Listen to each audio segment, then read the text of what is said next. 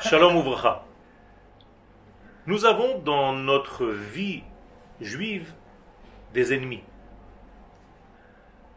Nos ennemis, d'une manière générale, ont toujours été ceux qui nous empêchaient de venir atteindre notre indépendance sur notre terre. C'est en réalité le degré le plus essentiel que nos ennemis développent. Faut-il pour autant haïr des personnes au niveau individuel? Pas du tout.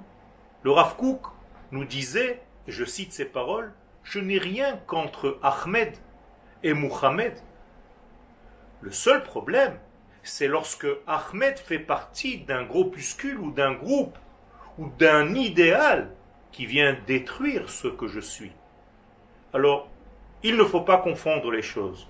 Nos ennemis sont nos ennemis, mais parmi le peuple arabe, il y a aussi des personnes individuellement parlant qui sont bonnes. Donc je n'ai pas le droit de développer une haine contre un individu parce qu'il n'est pas de ma structure d'âme, j'allais dire, ne fait pas partie du judaïsme. Nous devons aimer les nations du monde. Nous devons aider les nations du monde.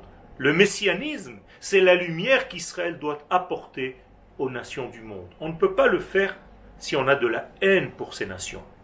Cela ne dit pas que si y a des ennemis, cela, il faut les détruire. Donc nous sommes dans la différenciation et c'est ce qu'il faut faire.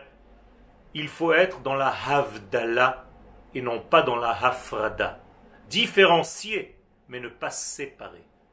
Différencier pour savoir où sont mes vrais ennemis et où sont ceux qui n'ont rien à voir dans ce système-là.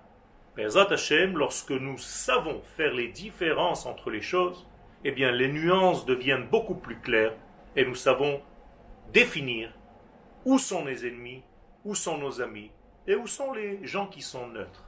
Todarabah.